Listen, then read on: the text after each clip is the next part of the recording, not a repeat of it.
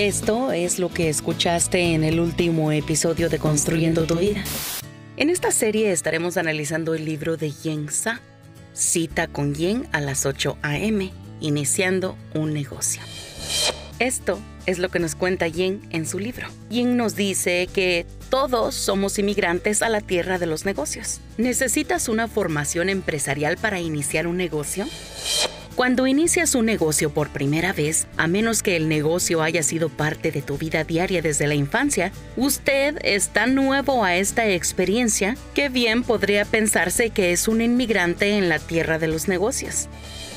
Todos los inmigrantes de la tierra de los negocios provienen de uno de los tres países imaginarios, el país de la mano, el país del corazón o el país de la cabeza. Este es el comienzo de la historia de José. José es un inmigrante que ha sido muy exitoso en su negocio. Sus inicios no fueron fáciles, pero es un ejemplo de que con ganas todo se puede y definitivamente una historia que inspira. Te invito a que te sigas sintonizando para seguir escuchando esta y muchas más historias. Construyendo, tu, vida. tu vida. Un podcast que revela los secretos del éxito del inmigrante y su familia. Encuentra este episodio y otros en tu plataforma de podcast favorita.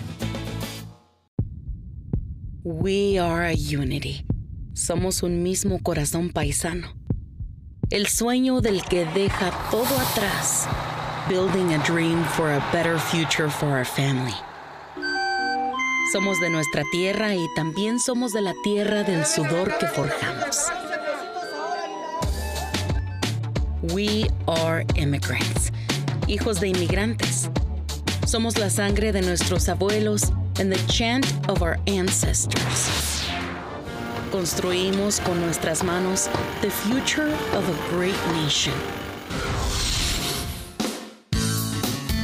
Soy Jessica y juntos iremos construyendo, tu, vida. tu vida. Comenzamos. Hoy tenemos de invitada a Valentina Latina. Tengo el privilegio de llamarla mi amiga, colega, un amor de persona. Y les cuento sobre Valentina. Valentina es una actriz de voz. Valentina es una inmigrante colombiana que radica en Los Ángeles, California. Es maestra de artes ah, escénicas y ha participado en obras de teatro, programas de televisión, telenovelas en Telemundo y películas en Hollywood. Y también ha logrado establecer una carrera sobresaliente en la industria del voiceover en donde desde hace varios años destaca como la voz oficial de doblaje de celebridades como Eva Longoria, Brooke Shields y Tiffany Haddish. En 2020, Valentina fue dos veces ganadora de premios Sobas a la mejor locutora en español. En 2020 recibió el premio a mejor actriz para la producción Defenseless en los World Premiere Films Awards. También fue nominada por los premios Sobas a la excelencia en narración de audiolibros en 2018 y a la mejor locutora en español por cuatro años consecutivos de 2016 a 2019. Valentina nos acompaña hoy para platicarnos sobre su historia como inmigrante y su trayectoria como actriz de voz y también para contarnos un poco sobre lo que implica ser una inmigrante latina en una industria dominada por estadounidenses norteamericanos. Cuéntanos, Valentina, hermosa, cuéntanos de ti, ¿cómo te describes tú? Bueno, antes que nada, muchísimas gracias por esta invitación, por este espacio y sobre todo por permitir que no solamente mujeres como yo, inmigrantes y y ahora sí como decimos luchonas, sí. chingonas, Esto. berracas, como decimos en Colombia, permitamos expresar de alguna manera inspirar y, y, por qué no motivar a aquellas que todavía se, están un poquito así como temerosas del asunto. Así que muchísimas gracias por esta invitación. Me describo como una, una mujer en búsqueda, en la búsqueda artística, en una búsqueda espiritual, en una búsqueda filosófica también. Y en esa búsqueda, pues por supuesto, con un montón de inquietudes, con poquitas respuestas, pero siempre dirigida y, tratando de mantener alrededor una buena onda. Y, pues bueno, creo que esa sería una descripción de mí. Excelente. La buscadora. Eso, eso, la buscadora, la, eterna estudiante, me encanta.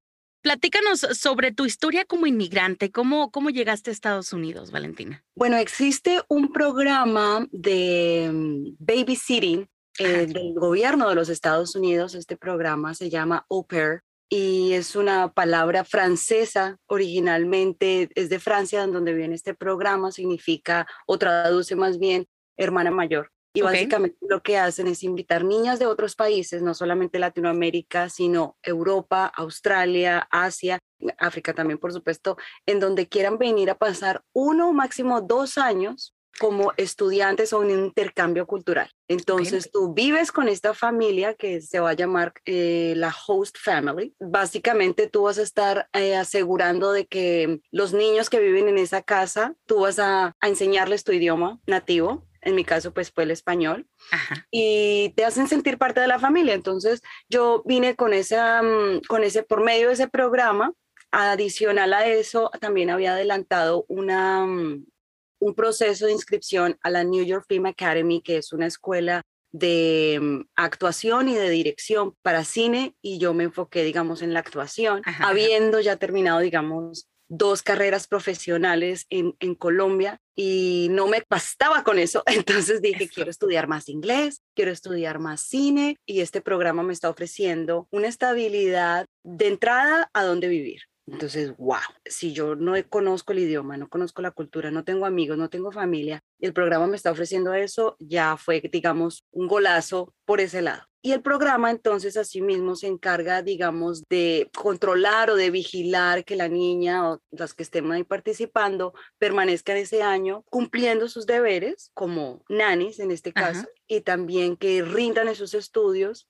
y que se devuelvan a sus países al terminar. Al terminar. Yo renové ese programa un año más, entonces eh, hice el programa de dos años con una familia hermosa que por supuesto pues tengo muchísimo que agradecerles e hizo también mucho, digamos, que mi inglés fuera inmerso y aunque tenga mucho acento, creo que tengo un, buen nivel de inglés en, en, el que me puedo desempeñar muy bien, pero fue gracias también a eso. De inmigrante yo dije, amo, amo mis amigos en español, amo mis amigos colombianos, qué bien, pero necesito ponerme juiciosa con el inglés. Sí, integrarte, integrarte para abrir más oportunidades para ti. Qué bonito. Tú has logrado eh, trazar una carrera exitosísima aquí en Estados Unidos. ¿Cómo ha sido tu experiencia? ¿Cómo ha sido recorrer este camino hasta convertirte en una de las principales eh, voces en Hollywood?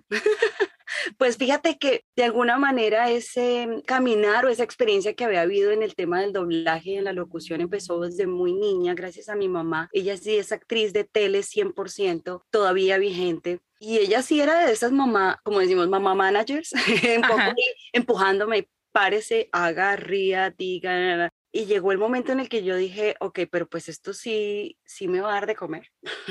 Ajá. sí va a hacer una carrera porque pues yo veía a mi mamá, mamá soltera, además de dos hijas, y era una situación económica en la que honestamente podría ser muy fructífera por unos meses y el resto del año no hay nada. Desafortunadamente esa es la realidad de muchos de los artistas en Latinoamérica y me atrevería a decir de todo el mundo. Claro. Porque, porque no es prometedor que vayas a hacer novela eh, o, películas todo el año y que todo el año estés en un set y que todo el año estés recibiendo cheques. Entonces, eso me puso a cuestionar un poco el tema y más bien me enfoqué en lo del doblaje y en el doblaje entonces, como te decía, empecé a hacer muchas cosas que, que empezaron a dar, ¿cómo se dice? Repetición, me volvían a llamar para hacer ese personaje. Entonces yo me acuerdo que tenía 18 años y seguía haciendo la voz de Whitney Houston cuando estaba viva, por supuesto, y yo decía, pero ¿cómo es posible que una señora tan mayor, African American, y, me, y yo que tengo 18 años, que no tengo los genes, que ni siquiera conozco el idioma ni la cultura, y ahí poquito a poco empecé a entender esa magia de la locución, esa magia del micrófono, en donde entonces no es exactamente que porque me miro así o hablo así, entonces puedo hacer esto. No, empecé a abrir ese campo. Dije, ok, hay una fuerza, hay algo importante en las voces African American, en este caso. Se quedó ahí un poco en stand-by mi, mi carrera de locución y la dejé literalmente, como, como dicen los, los boxeadores, en mi punto más alto, en mi gloria más alta de mi carrera en Colombia. Era la voz de Food Network y hacía cinco programas. Entonces era un trabajo de, de 7 a 7, de lunes a viernes. Yo no salía de la cabina un, proyecto que por supuesto agradezco muchísimo a la cadena de Food Network Latinoamérica y me atreví, digamos, a este viaje a Los Ángeles, en donde vine por primera vez con el programa de Oper, con mis expectativas de estudiar más cine y me enfrento con la realidad. Entonces, aquí en Estados Unidos, esa carrera que yo estaba haciendo en Colombia por hobby, como por tener para las fotocopias de la universidad, para tener para el almuerzo, para tener para el bus, para tener para ayudarle a mi mamá económicamente muchísimas veces también. Resulta que aquí es una carrera muy respetada y eso es algo en lo que yo todavía sí jalo un poquito las orejas a, a mis colegas y a mis compatriotas en Colombia, en que debemos que resaltar todavía muchísimo más el trabajo, en este caso pues de los locutores, en donde normalmente en Latinoamérica uno no se pregunta, bueno, ¿y quién es la voz de esta marca? ¿Y quién hace la voz de las toallas higiénicas? Pues porque no es como tan relevante, pero en Estados Unidos sí. sí. en Estados Unidos sí. Y, y eso, entonces, digamos, ayudó muchísimo en que yo ya tenía esa, ese background desde Colombia y cuando me enfrento acá yo dije, wait a minute, entonces lo que hacía era importante para Food Network y esa fue, pues por ahí digamos, fue esa mi primera nominación en el 2016 con los SOVAS, que son más o menos los premios equivalentes o catalogados como los más importantes en el mundo actualmente para los locutores o voiceovers. Y dije, ¿cómo es posible que a alguien le importe que lo que yo hago en estudios? O sea, yo no concebía eso, lo que quiero decir. Sí, sí. A partir de ese momento creo que mi espectro ahora sí que se abrió muchísimo más, me he seguido preparando constantemente y aquí vamos. Yo confío en, que es importante seguir entrenándose. Creo que ahí, ahí la dejo. No, no me atrevo a decir como soy exitosa y ya la logré, ya la hice. No, creo que ha sido un camino y seguimos caminando y, por lo que hay que por lo que vamos a llegar también, además. Eso. ¿Cuál es tu, tu parte favorita de la locución o qué papel o qué tipo de locución es tu favorito? Pues mira, básicamente que soy yo. Y creo que eso es un valor que pocas veces en las clases de actuación a uno le enseñan o en las clases de locución. Jessica, haga de doctora. Jessica, haz de cuenta que eres un robot. Jessica, haz de cuenta de, ¿sí me hago entender? Claro, claro, claro. Lo que más lindo yo he descubierto y, sigo retándome es hacer yo. ¿Y qué, por qué voy a hacer de robot? o sea, es Valentina. ¿Cómo estaría Valentina en esta situación? Exactamente. ¿Sí me entiendes? Ahora, a partir de, mis propias vivencias, hay, hay de pronto comerciales que uno tiene que hacer para un, las que son mamás, aquí van a entender. Entonces uno inmediatamente sabe el tono que le habla a sus hijos cuando está enojada con ellos, cuando está muy orgullosa de ellos, cuando quiere motivarlos a sus hijos. Ven, ándale, mijo, y resulta que el comercial que nos llegó es ese mismo, pues yo para qué voy a pretender ser otra señora si yo soy, esa soy yo. Entonces yo también, y le enseño mucho esto a mis estudiantes, todas esas cosas que te hacen único, que te hacen especial y que a veces te hace sentir como awkward, decimos, precisamente tus grandes tesoros. Y sabes qué, qué bonito que mencionas eso, Valentina, porque yo en mi carrera personal, cuando yo logré conectar esa parte de ser yo la maestra, yo la doctora, yo la mamá y conectarme bien profundamente con la parte, no solo leerla, ponerme yo en la posición y buscar a quién le estoy hablando, en qué escena estoy y ser esa persona fue cuando empecé a tener éxito en mi carrera. Eso es, eso es una cosa. Qué bonito que tocaste ese tema porque eso es, eso es algo muy importante. Este, nos contratan. Y aparte, perdón, perdón, sigue, sigue. No, no, nos contratan por la, por the uniqueness of our voice, and that is you. Y es que no, y nos cuesta. Sí. Nos cuesta mucho porque desde niños, desafortunadamente, hay una educación tradicional y es ahí viene su tío, parece así, ahí viene el fulano, háblele así. Entonces, como que carga uno eso, ¿no? Un poco de, de, de, restricciones y de, apariencias o de, eh, o de, lo, de, lo que te decía, haga de. Exactamente. Exactamente. y desprenderse de todo eso. Y a nivel cultural, pues todavía más los latinos tenemos eso. A los esposos se les habla así, hay que hacerles así, y tú como esposa te tienes que hacer así. Y ojo con poner eh, fotitos así y muy asasá, porque, y pues no, creo que estamos haciendo otra generación y estamos creando una nueva generación también en donde no tiene que rayar, digamos, con los valores morales, porque pues eso es de cada quien y tabús y etcétera, pero sí darle ese valor e importancia a lo, whatever it makes you unique, te hace único, es lo más bello, es lo más bello. Qué bonito. Valentina, mira, de acuerdo con el portal de empleo de ZEPA, los hispanos y los latinos son el segundo mayor grupo étnico en la industria del voiceover pero solo representan el 12.6% del total de profesionales frente al 71% que representan los, estadounidenses. Frente a eh, estas estadísticas, ¿qué significa para ti ser una inmigrante latina dentro de la industria de voiceovers en Estados Unidos y qué retos consideras que enfrentan los latinos en esta carrera?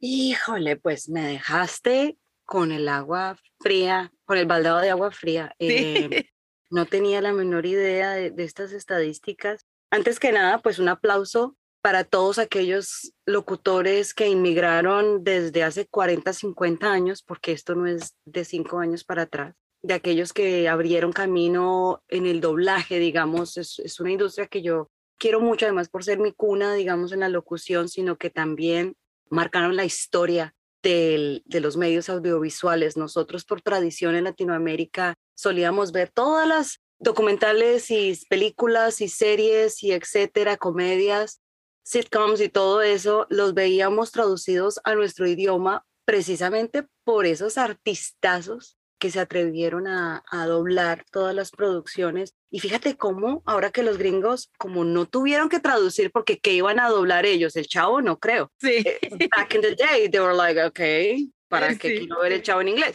Pero fíjate cómo la misma industria ha estado transformándose, que la mayoría de doblajes que no hablamos o no dominamos el inglés nat como nativos, somos los que estamos haciendo el doblaje en, en inglés porque conocemos la técnica. Y los gringos ahora sí están como que, ¿me enseñas? Ah.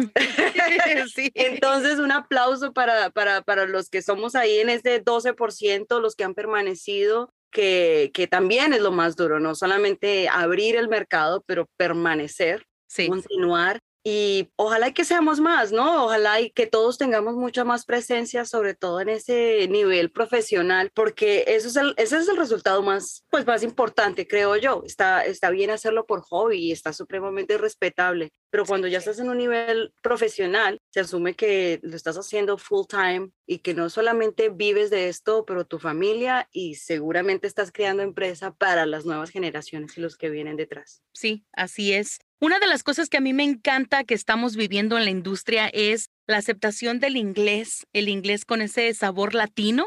Típicamente los papeles que usualmente un anglosajón narraba pretendiendo tener un acento latino, ahora son papeles que se nos van a nosotros, que ya conocemos la profesión, que somos profesionales en la industria, y también el hecho de que se está creando cada día más contenido en español que abre pues más oportunidades para nosotros, profesionales bilingües, hacerlo ya en inglés con nuestro acento y en, eh, en español eh, para el, todo el contenido. Eh, somos el grupo más, más grande que, que está creciendo en Estados Unidos, así que eso a mí me encanta de nuestra industria. Y también una cosa interesante, no sé tú cuál sea tu opinión, Valentina, pero el, el nuevo estilo de locución que estamos creando estadounidense en español hay un cierto timbre, eh, un cierto, una cierta técnica que, no, que nos hace distintos a nuestros hermanos en Latinoamérica, en mi opinión. Es como un, como ese español, pero con también con toque norteamericano. No sé si te has dado cuenta de esa, de esa nueva técnica que estamos. Y es algo tan bello a mí, a mí a veces hasta se me agua el ojo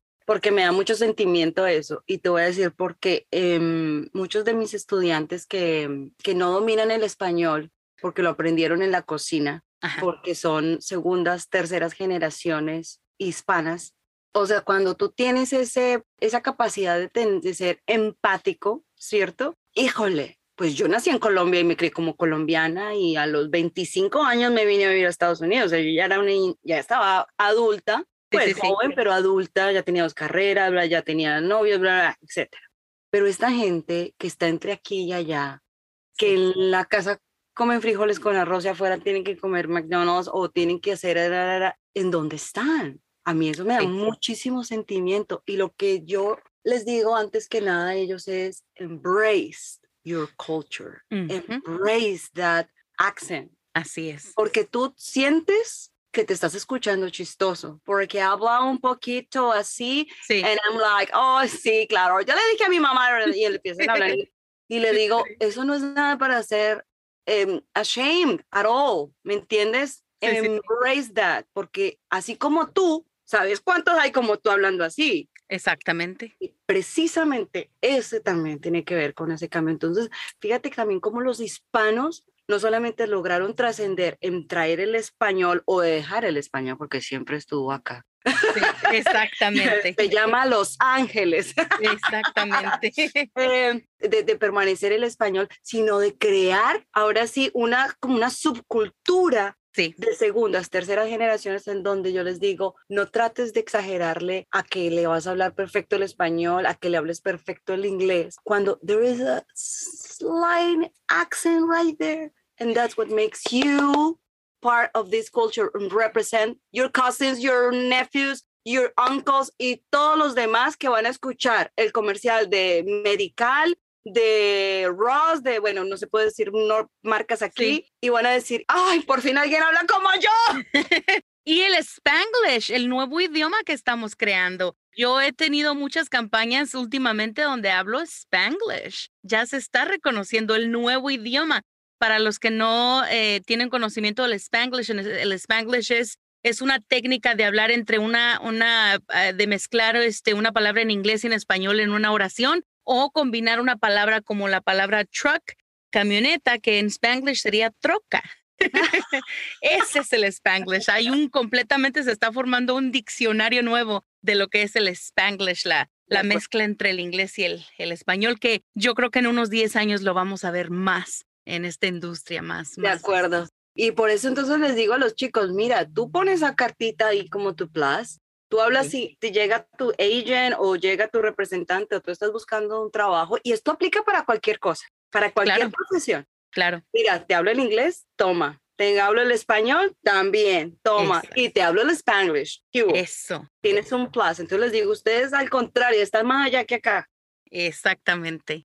Ah, en, ese, eh, en ese mismo sentido, ah, Valentina, ¿cuáles son los retos en los que tú has enfrentado como mujer, como latina y cómo lo has este, superado hasta ahora? ¿Que has sentido tú que el ser una mujer latina te ha prevenido o te ha ayudado en esta industria? Cuéntanos. Pues fíjate que mm, como retos, como dificultades, como cosas eh, difíciles a superar, dices tú. Sí, sí, sí. Inicialmente, pues el hecho de solamente darse a conocer, ¿no? Creo que el, le pasa a muchísimos artistas que vienen de sus países en donde fueron reconocidos o tuvieron una carrera o tuvieron siquiera un título profesional.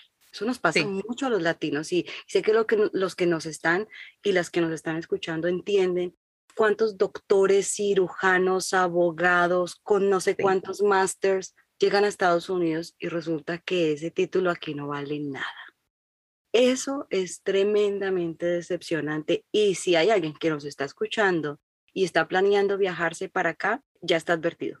Exactamente. ya está advertido. Desafortunadamente, pero fíjate que pues también hace parte, digamos, de la, de la aventura de lanzarse al, al, vacío y apostarle todo por todo, más bien digo yo, no todo por nada, pero todo por todo, porque definitivamente sí es otro sistema, sí es otra manera, digamos, de manejar las finanzas, de manejar tu sistema de vivienda, de las familias, de lo, del, mercadeo, de pronto uno está acostumbrado a que camina tres calles y encontró los huevos y la leche y el pan, y aquí no, aquí tocó comprar carro y aquí tocó coger un bus y tocó irse hasta no sé dónde para agarrar el mercado. Hay muchas cosas que, digamos, eso hicieron que en mis principios tuvieran muchísima dificultad en entender el sistema de qué va. Oh, caray, de entrada eso, tenía que tener cierto dinero en el banco para poder sobrevivir, acomodarme, digamos, al, al, al darme a entender también. Yo venía con un inglés en donde ni siquiera era básico, yo realmente, y lo digo siempre abiertamente, yo sabía los colores, el alfabeto. Sí. That was it. Entonces yo sí que arranqué de cero, cero, cero. Las canciones en inglés que me sabían, que además siempre me gustó, fue el rock en inglés. Sí. Pero yo era de las que cantaba Russia, Russia, Russia, Russia. Pinche idea que estaba diciendo la muchacha, pero según yo, a grito herido. Sí, sí, todos, todo lo hemos hecho, todo lo hemos hecho. Y ya, y ya que entiendes el, ya que empiezas a, a entender el español, dices, oye, ¿qué pasa? ¿Qué, cómo, cómo me atreví? ¿Cuántas Todo nos vergüenzas? pasa. sí. Ah, así, Bien, así. Esa es una dificultad importante y, y pues bueno, en sí la vida pues en general, ¿no? Siempre trae dificultades, pero, pero qué bueno, porque imagínate si uno sin dificultades y sin riesgos y sin tropiezos y sin chascos. También por el idioma, digamos, pasaron cosas económicas donde no faltaba el charlatán, que, ah, dame tu número de tarjeta de crédito y entonces, Sí. y entonces uno, híjole, espérate. Y entonces, sí. ¿y este de dónde salió? Bueno, cantidad de cosas que es importante que aquellos que están atreviéndose, digamos, a entender esta cultura o a venirse para acá, sepan que, que aquí también hay charlatanes, que aquí también hay uno que otro que, que echa sus cuentos, entonces hay que, hay que tener mucho cuidado en eso y también como contar, ¿no? Digamos, tener esas fuentes, sources en donde eh, no solamente la familia es importante, pero si no hay familia, pues crear esa red de amigos o de gente en la que de Sí. verdad se pueda confiar. Hay organizaciones, hay cosas en el gobierno donde te puedes pedir ayuda como inmigrante y pues eso. No te vayas. Continuamos con Construyendo tu vida. Ha llegado el momento de darnos la mano. ¿Estás emprendiendo un negocio? ¿Ofreces un servicio? Escríbeme a construyendo tu vida podcast arroba gmail.com y usa este podcast para publicarte sin costo. Este podcast es sobre apoyar a nuestra comunidad y en cada episodio regalo un patrocinio. Hoy le damos la mano a mis amigos de... ¿Llevas tú solo las cuentas de tu negocio? ¿Quieres empezar tu negocio y no sabes dónde empezar? Yo pensaba lo mismo. Y mi tranquilidad volvió a mi pecho cuando me entrevisté con mis ahora amigos de Community CPA and Associates Inc. De corazón te lo digo. Hago este podcast para ayudar a la comunidad hispana. Pide una consulta con mis amigos de Community CPA and Associates Inc. Puedes comunicarte por correo electrónico en cpa.communitycpa.com. Community CPA and Associates Inc. tiene un mundo de experiencia en auditorías y disputas fiscales nacionales e internacionales planificación fiscal, declaración de impuestos, contabilidad, nómina y auditoría. ¿Y qué crees?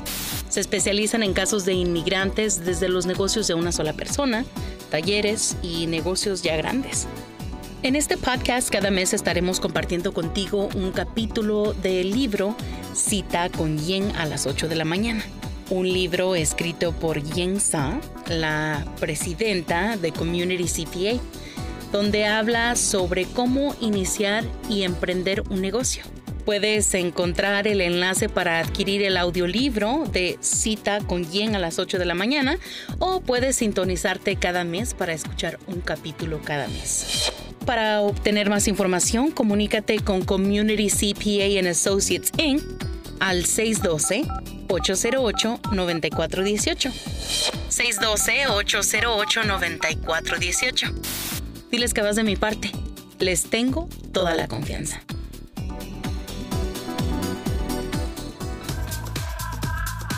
Gracias a nuestro patrocinador The Moth Project.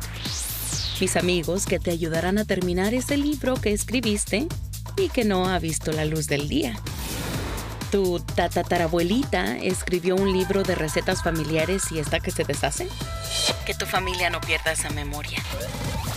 The Month, Project. digitalizará el recetario o los cuentos que ese tío abuelo escribió. ¿Quieres hacerlo audiolibro? The Moth Project lo hace por ti. Dale a tus hijos el regalo para siempre digital de sus raíces. Comunícate con ellos hoy en LinkedIn, The Moth Project. Tu solución en escritura, corrección, traducción y servicios de producción de audio. Regresamos a Construyendo tu vida la última entrevista que hice es, eh, entrevisté a la directora de una organización padrísima que ayuda a los inmigrantes latinoamericanos aquí en Estados Unidos. Es una de las organizaciones de derechos al latino más antigua. Creo que tienen ya 93 años y ellos ofrecen recursos como clases de inglés, o sea, todo lo que tú necesites para ser exitoso en Estados Unidos, ellos lo ofrecen. Así que siempre, qué bueno que tocas eso, porque siempre es el querer es poder. Y lo que mencionaste a nuestros hermanos que quizás tuvieron una carrera en, en su país, que aquí ya pues no, no es lo mismo, quizás este bajo procesos lo pueden ejercer aquí, pero no es lo mismo, es a mí me tocó de adolescente en Los Ángeles trabajar con una abogada en un, uh, ¿cómo se llama? Hardee's, en un Hardee's. Sí, sí, es Hardee's. No, Carl's Jr. se llama en oh, California, donde yo vivo.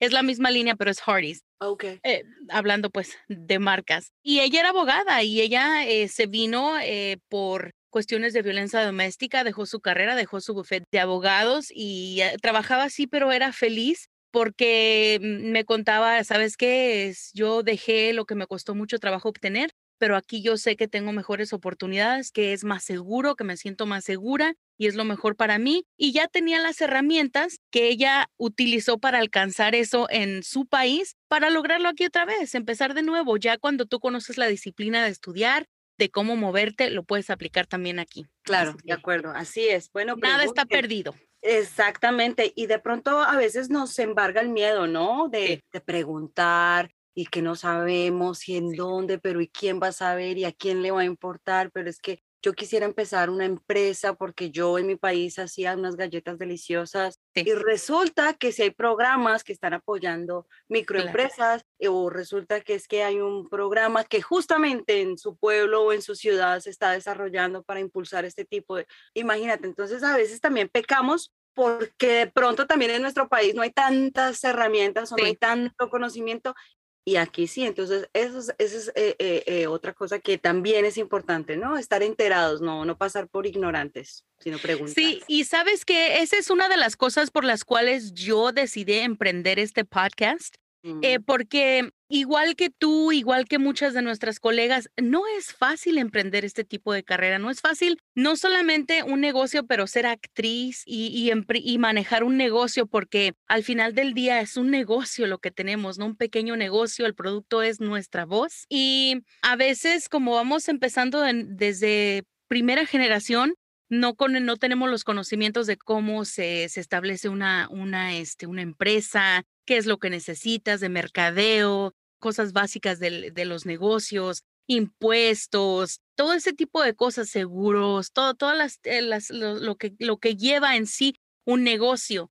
Y esa es una de las, de las metas de este podcast, de, de, conocer personas y las historias de personas como tú que han logrado el éxito, como muchos más que han logrado el éxito, y darnos entre, crear esa hermandad entre nosotros que ya pasamos o vamos a pasar el mismo proceso para ser exitosos y darnos las herramientas. Así, es. Que una vez más te doy muchas gracias por eso. A ti, gracias, qué linda. Eso es, es bien importante. Eso es, esa es una de las cosas que para mí fue muy importante eh, darnos, darnos. Este podcast fue creado para esa Valentina cuando llegó aquí, cuando apenas empezaba y que vendrán más. Hay algún tipo de, de ayuda, ¿no? De ser la big sister y enseñarte, ¿sabes qué?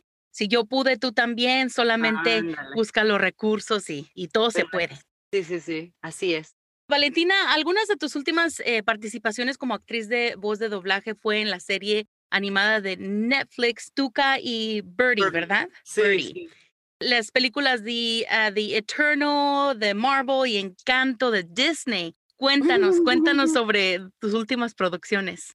Sí, bueno, el Two Birdie es una serie animada para adultos, hay que ah, aclarar eso porque el lenguaje es un poquito más pesado, eh, no es realmente para, para la audiencia infantil, está en la plataforma de Netflix, la primera season, desafortunadamente, eh, ya la segunda y tercera season, Netflix canceló el show. Ok. Pero si ustedes tienen Netflix, por favor, pásense, eh, sobre todo porque tiene un mensaje bien, bien interesante a las jovencitas y jovencitos de esta generación. Hay un, hay un mensaje bastante fuerte ahí, bonito, importante y que, y que ojalá muchos más pensaran de esta manera. No les voy a adelantar de qué se trata para que lo hagan, hagan la tarea y por favor pongan a Tiffany Harris, que soy su voz en español. Entonces, esa es la voz de Tuca. Es un tucán, ya lo van a ver con sus chorcitos y con su camisetita muy, muy sensual la, la, la tucán. Y resulta que eh, Adulthood es eh, otro streaming platform que está haciendo o apostándole también a la animación independiente para adultos. Les ha ido tan, tan bien. Para los que de pronto no están tan enterados, esto es como otro Netflix, pero solamente tiene que ver con eh, dibujos animados para adultos también. Ok. Em, y está muy padre porque a veces uno dice, pero ay, ya están demasiado grotescos o están demasiado, demasiado too much. Sí, sí, y, y, pues claro, para todo, todo para todos. Hay unos para unos gustos, hay otros para otros. Pero fíjate que lo, lo interesante de este movimiento es que hay una posición política muy clara ahí.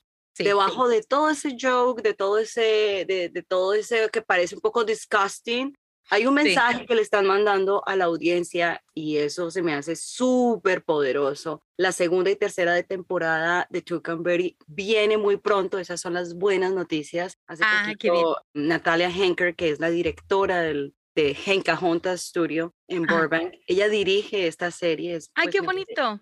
Sí, ella, ella es mi jefa, la directora, y me confirmó que vamos a hacer segunda y tercera temporada, entonces viene muy pronto, eso es To Come y me encanta hacer voces de dibujos animados. De nuevo, lo que decíamos al principio, ¿por qué? Porque soy yo. Porque eres Ahí yo no tengo la voz de la dibujita que habla así, no, es mi voz y me parezco a Tuca en muchas cosas que ella hace y vive y eso es lo lo más padre de hacer dibujos animados es que tú, a ver qué episodio viene hoy. ¡Ah! Híjole, a mí también me pasó eso en la vida real.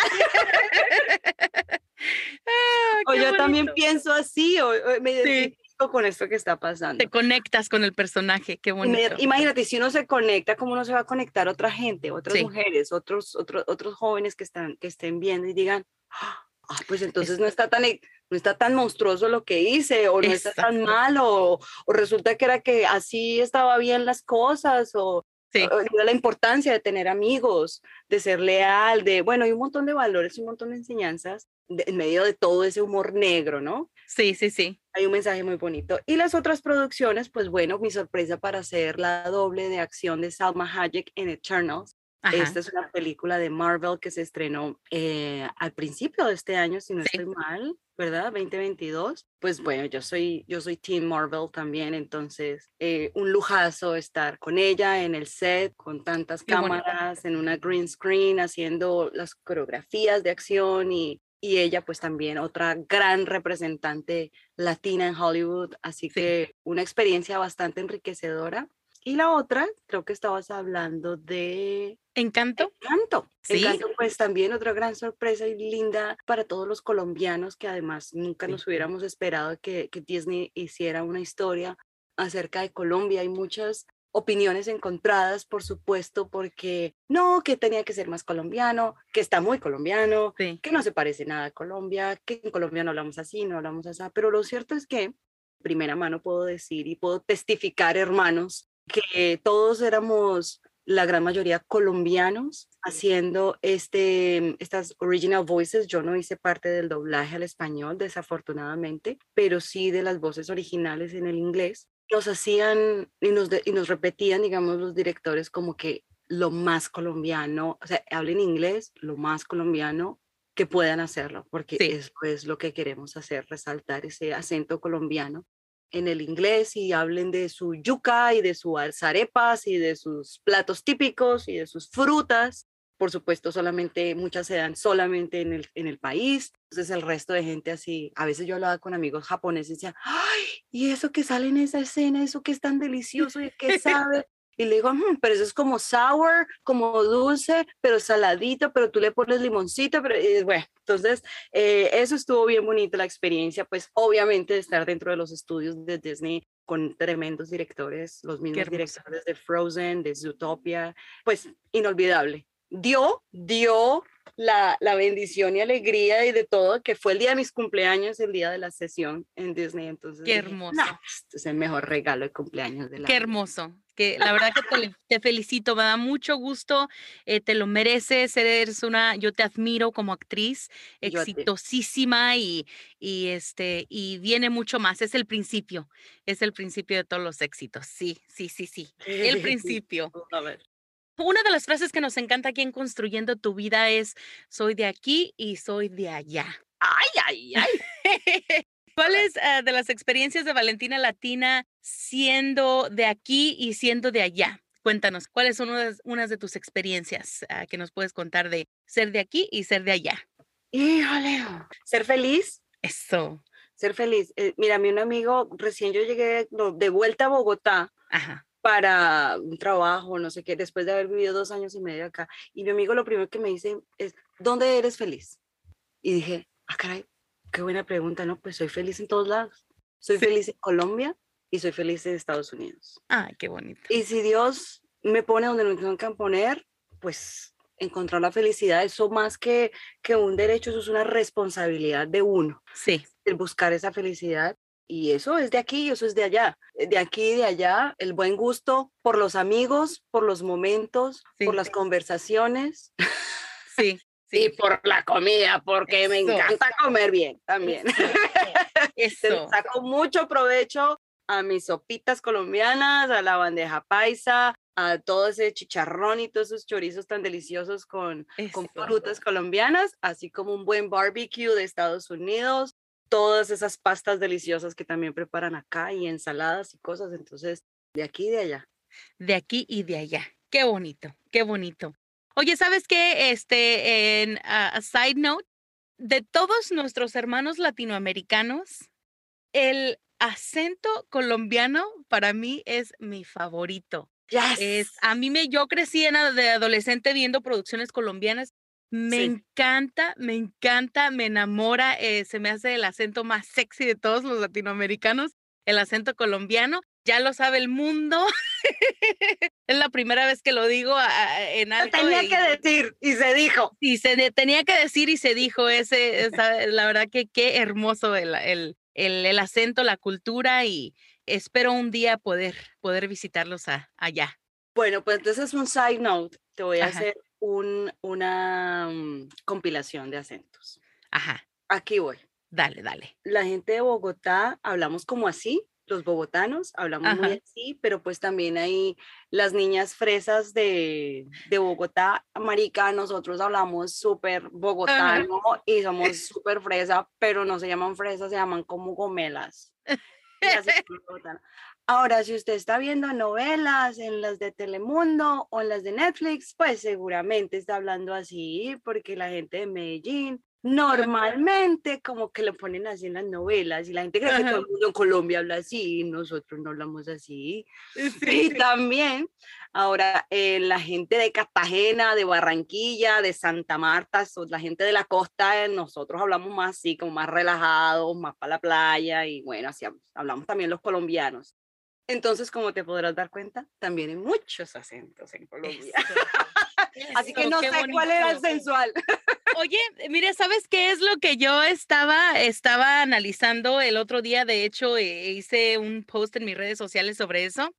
Eh, A que se me hace tan interesante. Yo creo que todos esos acentos eh, y esas tonalidades, porque obviamente en México YouTube ya lo hace, es, eh, experimentado que todos también tenemos nuestros diferentes tonos así, ¿no? Las Right. fres, todo, todo sea igual. Y creo que es en, la- el- en Latinoamérica, ¿no? Y yo creo que tiene que ver en el derivado del dialecto que hablaban las personas en esa área Acuerdo. antes del el español.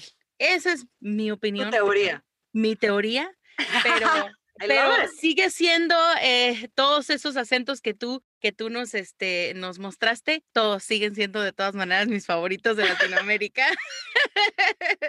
me encantan, me encantan, me encantan. Valentina, ¿qué mensaje le darías a todos aquellos hermanos latinoamericanos que están luchando por abrirse camino aquí para sobresalir en alguna carrera aquí en Estados Unidos? Mira, hay una, una mm, transición importante que es de parte de dos o tres generaciones que empezaron a emigrar en Estados Unidos. Creo que sin rayar, digamos, en, en, la falta de respeto, por favor, no me malinterpreten, pero aquellos inmigrantes que cruzaron la frontera hace 50 y 60 años luchando por un sueño americano, dejaron de existir hace rato. Sí. Yo no creo que estemos inmigrando en un sueño americano. Creo que los que estamos inmigrando de hace un tiempo para acá, no vinimos a que nos den, no vinimos a que me contraten, no vinimos a que me, a que me den, a ver qué oportunidad, porque como en mi país es tan difícil tener un carro, tener una casa, tener una carrera, tener una... Entonces, a ver qué me... No, creo que la gente que está inmigrando y ojalá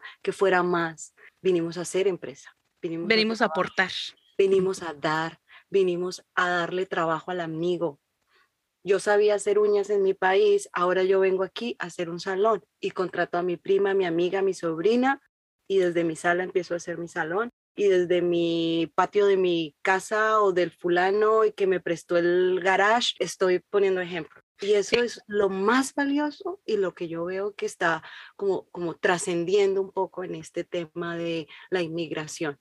E insisto, que estas nuevas generaciones que inmigren, no inmigren porque estén huyendo precisamente, aunque fuera así, de una violencia, de una situación política importante, de una, de una seguridad social, etcétera, pero que vengan con el compromiso de dar y de aportar, que es lo, lo definitivamente lo más fructífero y el camino tal vez el más difícil, sí, está bien padre llegar y que me den, a ver el gobierno que me va a dar, porque como allá todos tienen, pues entonces a mí también que me vayan a dar.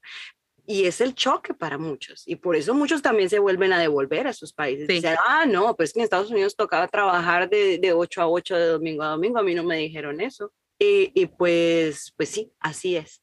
Los que continúan y los que siguen y los que le apuestan a ese sueño y que fueron doctores, cirujanos, mm, abogados, como tú decías, bajan un poquitito la cabeza de pronto y dicen, pues, a ver, si me vengo que trabajar en este, en este restaurante por un año, por dos años, logro ahorrar este dinero, me pongo unas, unas metas, sigo yendo a la escuela en las noches, sigo estudiando, sigo aportando, digamos, a, a, a, mi familia lo que puedo económicamente, o si de pronto muchos tenemos que mandar dinero a nuestros países también. Uh -huh. Pero seguimos en este ejercicio, digamos, de, de ser ese inmigrante que no está esperando que le den, pero que está es solamente esperando para seguir dando. Qué bonito mensaje. Me encanta. Crear tu karma, crear el karma ¿Ay? de doy para recibir, no uh -huh. recibir. Ya. Nada más. Qué bonito, me gusta, me encanta, Sí. me encanta. ¿Algo más que quieras este, contarnos, algo más que quieras compartirnos, Valentina, antes de que cerremos? Bueno, antes que nada, agradecer a todos los que escucharon este podcast, esta sesión. En Jessica, definitivamente eres una mujer que nos inspiras a todas, a todas las que hemos podido aprender de ti, eh, verte, seguirte, ser madre, ser inmigrante, ser hispana, estar en una profesión que desafortunadamente en sus principios fue demasiado machista, hay que, hay que reconocerlo, hay que decirlo. Todos crecimos aquí escuchando voces de hombre, Sí. vendiendo todos los comerciales y resulta que, que las mujeres ya empezamos a tomar un, un papel importante en, con nuestra voz, literalmente.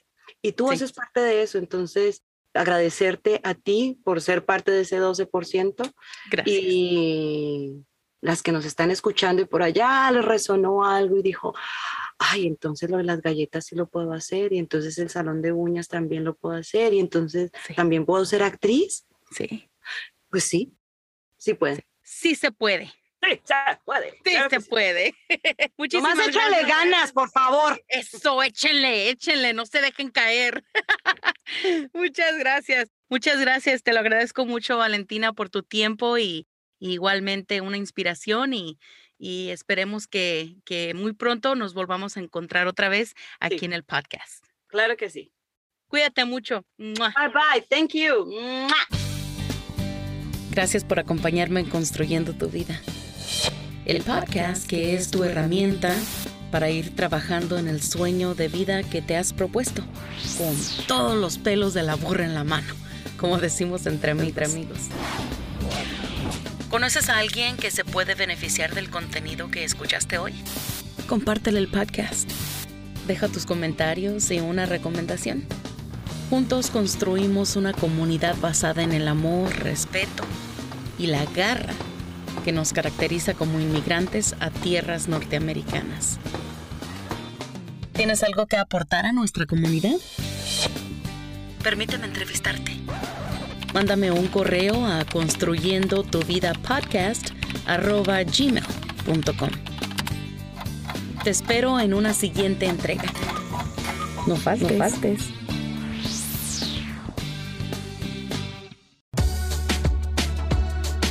En el siguiente episodio de Construyendo tu vida, conoce a Zully. Te platica de cómo llegó a Estados Unidos, a lo mejor como tú.